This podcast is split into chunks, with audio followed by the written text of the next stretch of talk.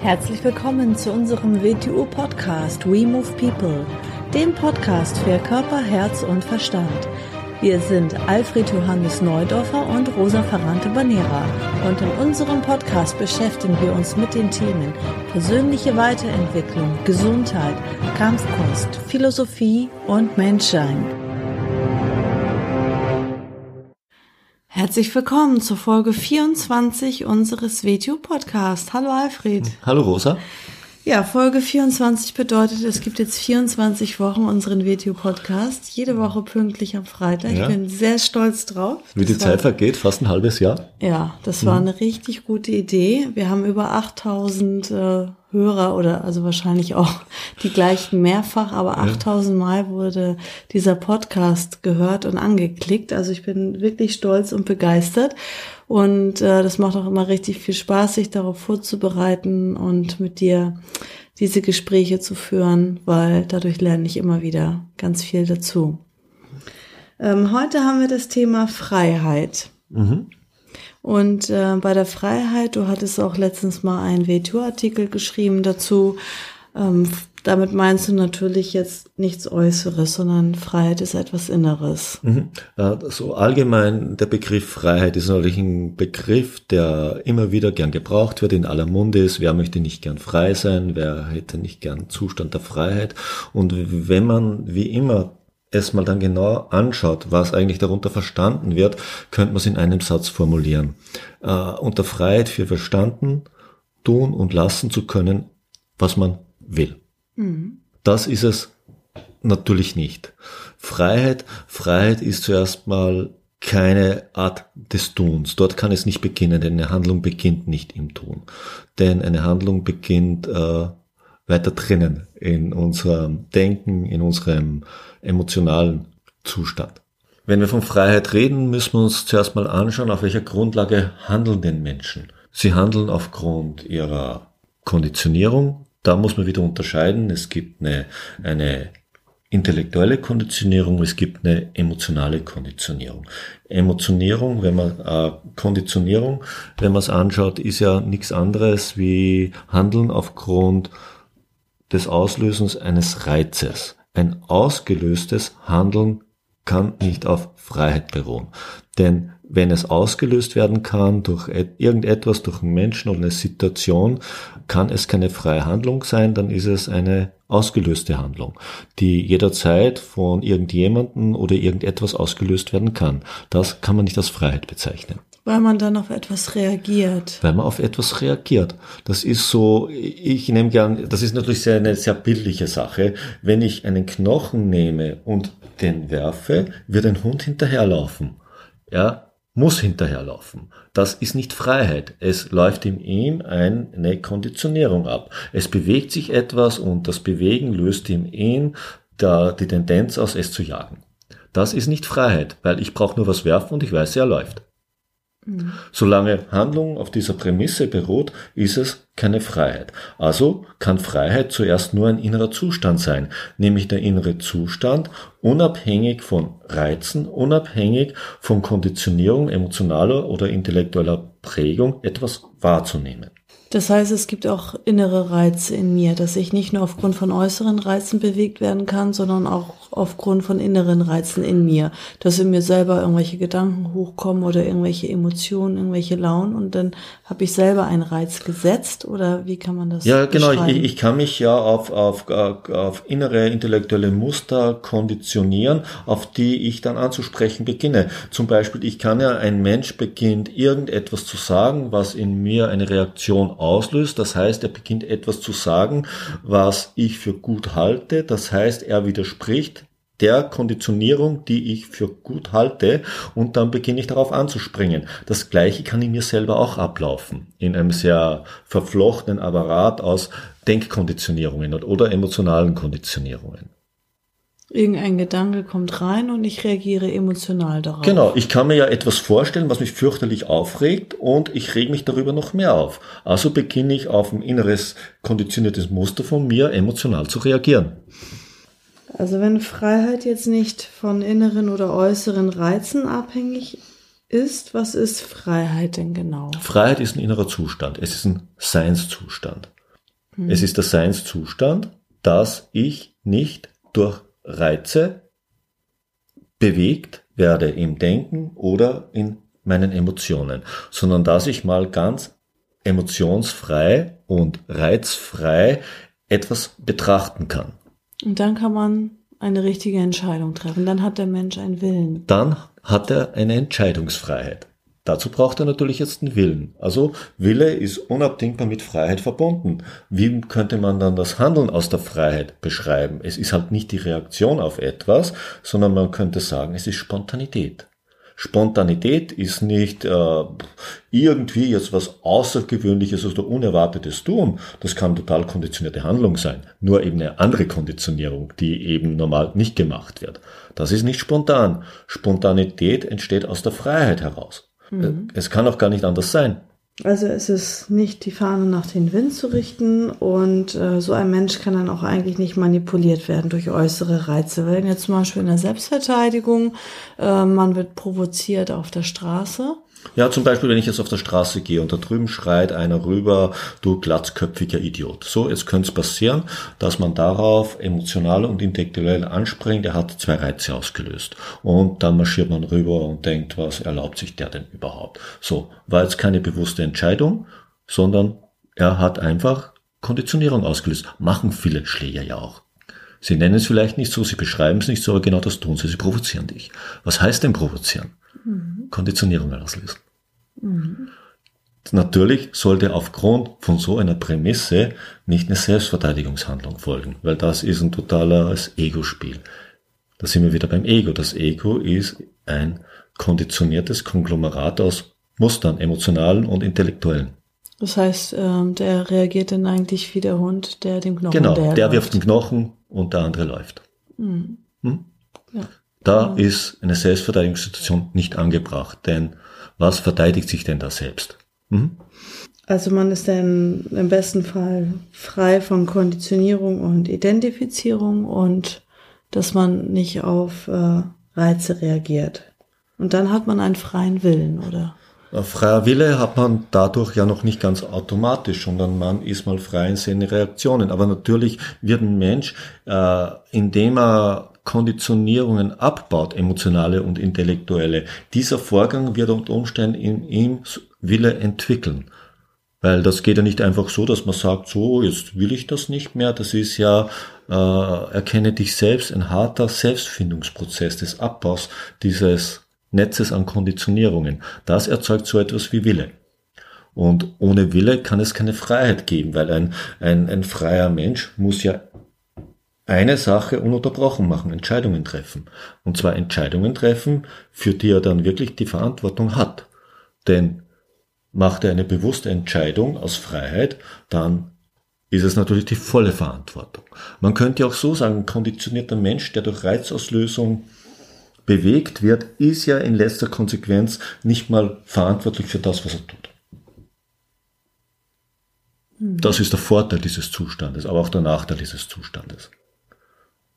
Findest du denn, dass zum Beispiel ein Selbstständiger oder ein Unternehmer mehr Freiheit hat oder freier ist als ein Angestellter? Oder sind es nur äußere? Da, da muss man vorsichtig sein, wenn man das genauso beschreibt. Natürlich in einem gewissen Bereich ist er eigenverantwortlicher. Wenn man diese Eigenverantwortlichkeit als Freiheit bezeichnet, weil mit Freiheit gegangen wird, dann ist er in diesem Bereich etwas freier. Er kann es aber genauso gut wieder mit Konditionierung füllen. Wenn man Eigenverantwortlichkeit positiv bewertet und als Freiheit wahrnimmt, ist natürlich ein Bereich, wo er für etwas sorgen muss, wo bei sogenannten Nicht-Selbstständigen dafür gesorgt wird. Deshalb hat ja Freiheit immer auch mit Verantwortung zu tun. Aus dem Grund ist tun und lassen, was man will, genau das Gegenteil davon. Weil da will man sich jeder Verantwortung entziehen. Tun und lassen wollen, was man will, heißt ja, ich möchte eigentlich auch nicht die Folgen dann von dem tun und lassen können, was ich will haben, oder? Mhm. Weil ich möchte heute nicht tun und lassen können, was ich will, und morgen erschlägt mich die Folge davon. Ich kann mich ja nicht der Konsequenz meines Handelns entziehen. Und zu meinen Freiheit hätte keine Konsequenz. Äh, in welcher Welt lebt denn dann so ein Mensch, der das denkt? Alles hat eine Konsequenz. Hm, auch nicht tun hat Konsequenz. Genau, auch nicht tun hat Konsequenz. Mehr Konsequenz als tun womöglich. Denn nicht tun kann ja auch sein, dass es ein Unterlassen von notwendigem Tun ist. Und dann hat es stärkere Konsequenzen als tun. Hm. Man könnte es dann überzeichnen und sagen, der Mensch, der sich in die Konditionierung flüchtet, entzieht sich der Freiheit durch Nichttun der Freiheit.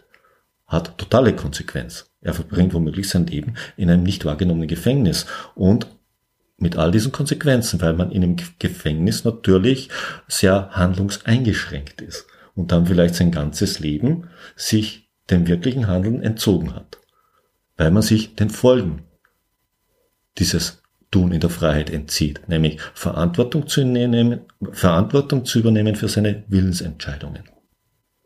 Ja, das, jetzt habe ich noch eine Frage ähm, zu unserer heutigen Gesellschaft. Ich meine, wir haben so viele Wahlmöglichkeiten wie noch nie. Also gehen wir jetzt von der Partnerwahl aus, ähm, gehen wir von der Berufswahl aus oder dass ich an jeden äh, Wohnort eigentlich permanent hin und her ziehen kann, wie ich Lust habe. Ähm, das heißt, es ist alles sehr ähm, wandelbar und alles sehr austauschbar ähm, was natürlich auch gewisse äh, Beweglichkeit, sag ich mal, fördert und äh, was viele Menschen auch wertschätzen. Aber auf der anderen Seite äh, regen sich dann die gleichen Leute auch darauf auf, ähm, wenn zum Beispiel äh, immer weniger unbefristete Arbeitsverträge gibt. Also das ist irgendwie ein Paradox. Auf der einen Seite wollen die Menschen sich nicht mehr festlegen und binden. Also für viele ist es schon ein Problem, eine Jahresmitgliedschaft äh, zu unterschreiben oder zu sagen, hey, ich mache das jetzt ein Jahr. Ähm, oder irgendwie eine Beziehung einzugehen. Und auf der anderen Seite wollen sie aber alles jederzeit frei zur Verfügung haben, wie sie Lust und Laune haben. Das ist mhm. doch ein Paradox, oder nicht? Ja, wenn man sich das wieder mal genau anschaut, kann man sagen, sind die Wahlmöglichkeiten wirklich so viel mehr geworden oder sind die Reizquellen sehr viel mehr geworden? Äh, natürlich gibt es gewisse Art von mehr Wahlmöglichkeiten. Wir können uns freier bewegen momentan. Wir gewisse Bereiche sind sogenannt freier geworden, gewisse andere Bereiche, aber wieder nicht oder sogar das Gegenteil. Ich würde sagen, die, die allgemeine Grundkonditionierung wurde verändert. Wie du jetzt wieder sagst, wie du, wie du jetzt gesagt hast, die Menschen wollen tun und lassen können, was sie wollen. Sie beginnen oft nicht zu erkennen, ist auf der Grundlage, wie sie etwas möchten, überhaupt möglich, dass es das gibt. Mhm. Weil alles hat seinen Preis, wie man so schön sagt. Und alles hat seine, aus dem Grund beginnt, beginnt unsere Welt sehr ins Quantitative abzudriften. Qualität geht aus meiner Sicht immer mehr verloren in allen Bereichen. Wer sich das genau anschaut, kann es auch studieren. Weil wenn man sich natürlich nirgends mehr tiefer reinarbeiten will, ob es jetzt eine Beziehung ist oder sonst eine Sache, beginnt die Qualität drunter zu leiden. Erkennt man auch daran, dass die Ansprüche aber immer höher geschraubt werden, in jedem Bereich. Sondern äh, es ist so, heute äh, will jeder genial sein. Es kann nicht jeder Mensch genial sein. Genialität ist so eine Ausnahmeerscheinung in der Menschheit, dass es äh, eigentlich nicht kaum einer für sich beanspruchen sollte. Aber heute nehmen wir Eltern, die meisten Eltern möchten ein geniales Kind haben und sie wollen die Rückkopplung der Gesellschaft dann haben, dass ihr Kind genial ist. Das ist eigentlich eine Vermessenheit dem Kind gegenüber, das ist eine Vermessenheit dem Menschsein gegenüber. Also wir haben einfach viel mehr Wahlmöglichkeiten und sind dadurch mehr Reizen ausgesetzt. Wir sind mehr Reizen ausgesetzt und diese, wir können unter verschiedenen Reizen wählen. Das ist aber in Wirklichkeit nicht so eine große Wahl. Das ist einfach, wir haben mehr Reizquellen. Dass die, dass die Qualität der Sachen an sich besser geworden ist, möchte ich so nicht sagen. Freundschaft war immer Freundschaft. Und ob die Qualität der Freundschaften größer geworden ist in der heutigen Zeit, das wage ich zu bezweifeln. Meiner Meinung nach ist die Oberflächlichkeit der Bekanntschaft größer geworden. Und Bekanntschaften werden als Freundschaften bezeichnet. Kaum, kaum ein Mensch äh, würde mehr wirklich definieren können, was Freundschaft wirklich ist, weil er sie nicht mehr kennt. Mhm. Weil die Menschen nicht mehr bereit sind, äh, sich irgendwo tiefer reinzuarbeiten, weil sie denken, ist eh austauschbar, gibt andere Reizquellen. Wenn in einer Beziehung die erste Schwierigkeit suche ich mir eine andere, laufen genügend herum. Hm. Das führt zu einer, unter Umständen zu einer Verflachung, wenn man nicht aufpasst. Es führt zu einer enormen Breite mit sehr wenig Tiefe. Mhm. Eine Frage habe ich noch. Du hast gerade so einen schönen Artikel mhm. geschrieben, Freiheit und Spontanität. Mhm. Und da war ein Satz, ähm, der hieß, Gewissen, nee, also Freiheit ist äh, das Gewissen als Richtschnur zu nehmen. Was meinst du damit? Hm? Da sind wir wieder bei etwas, was, was ist Gewissen? Unter Gewissen verstehe ich nicht einen konditionierten Moralkodex. Das ist das Gegenteil von Gewissen wieder, weil das ist ja eigentlich dann nur ein, ein Gesamtempfinden auf meinen, meines Konditionierungszustandes. Unter Gewissen verstehe ich Verbindlichkeit, Korrektheit, also das angemessen angebrachte Verhalten eines Menschen, nämlich in Bezug auf die Entwicklung des Menschseins an sich.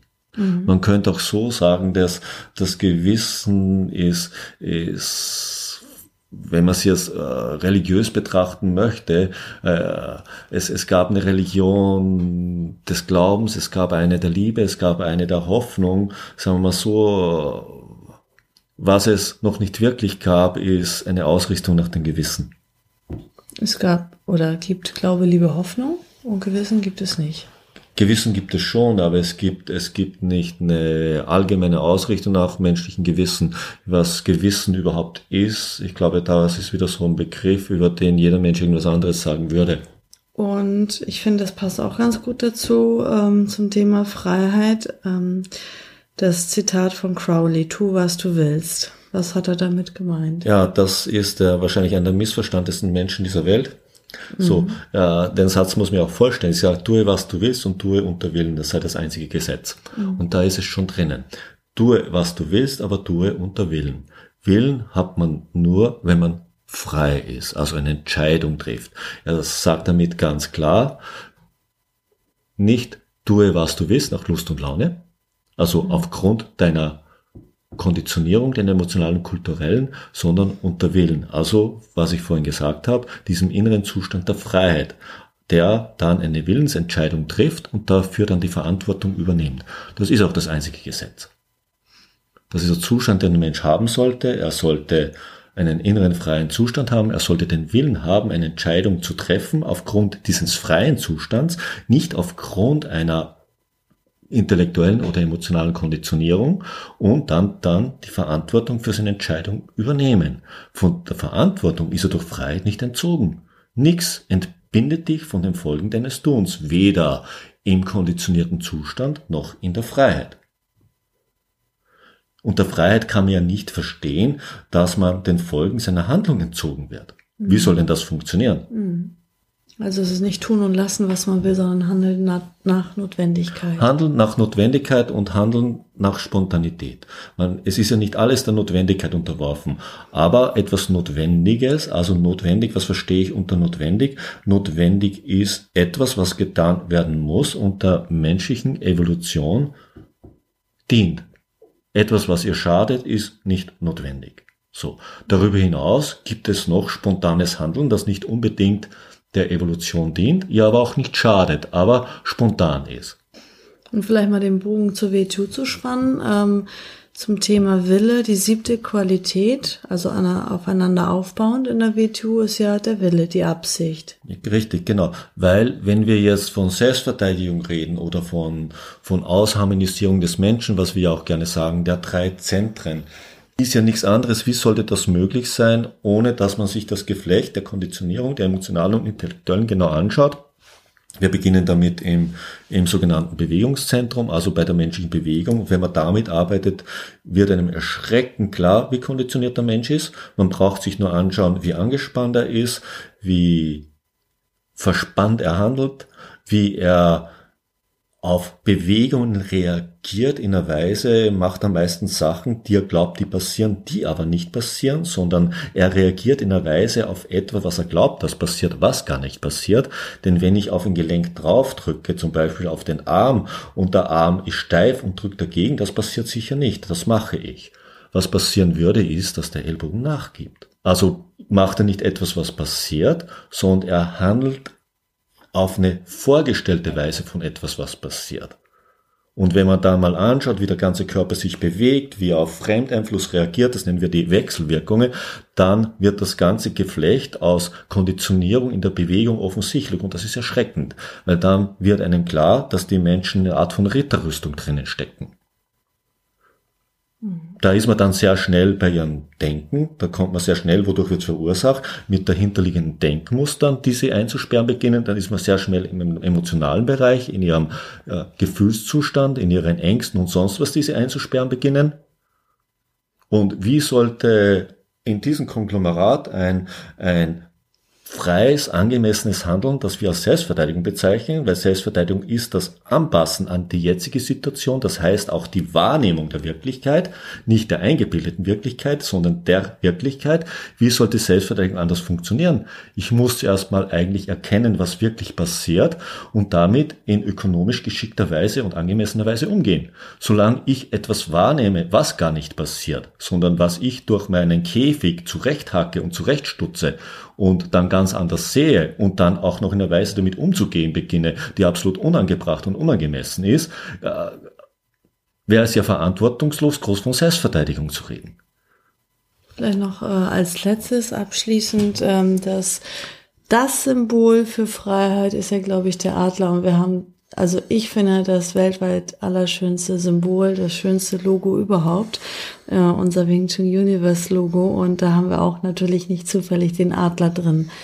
Die, die Flügel des Adlers. Ja, wieso der, der Adler ist natürlich ein, ein Raubvogel, er ist ein Vogel, der sehr weit oben ist, er ist in gewissen Kulturen ein Symbol, ein Symbol für Gott, wie den südamerikanischen. Sie bezeichnen, die alten Kulturen bezeichnen eigentlich die dahinterstehende Macht als den Adler und das ist wieder ein schönes Bild. Unser Logo ist überhaupt sehr schön. Es ist ein sehr altes Symbol, wenn man so betrachtet. Es ist die zwei Schwingen, es ist die, die zwei Schlangen, die Doppelhelix des Menschen und ist das Schwert, das symboliert das menschliche Denken. Und es symbolisiert auch die drei Zentren des Menschen, die verbunden sind durch den Kreis, das heißt, die Ausharmonisierung der drei Zentren des Menschen. Da müssen wir unbedingt auch mal eine Podcast-Folge ja. mhm. machen zu mhm. der Symbolik. Mhm. mhm. Ja. Und natürlich ein Symbol für das Wing Chun, weil Wing Chun natürlich in Verbindung steht mit der Schlange und dem Kranich oder wir sagen gern dem Vogel, weil der menschlichen Bewegungsmöglichkeit die Schlange innewohnt, die Gelenkskette mit ihrem Kernstück der menschlichen Schlange im Rücken der Wirbelsäule, die sich wie eine Schlange bewegen kann und auf der anderen Seite der menschliche Körper, der sich wie ein, die Schwingen eines Vogels in den Raum hinein als Ganzes ausbreiten kann. Und das Ganze natürlich verbunden mit der gefährlichsten Waffe, die existiert, dem menschlichen Denken, dem Schwert. Sehr schön. Mhm. Ich denke, das reicht erstmal für heute. Vielen Dank fürs Zuhören und bis bald. Ciao. Bis bald.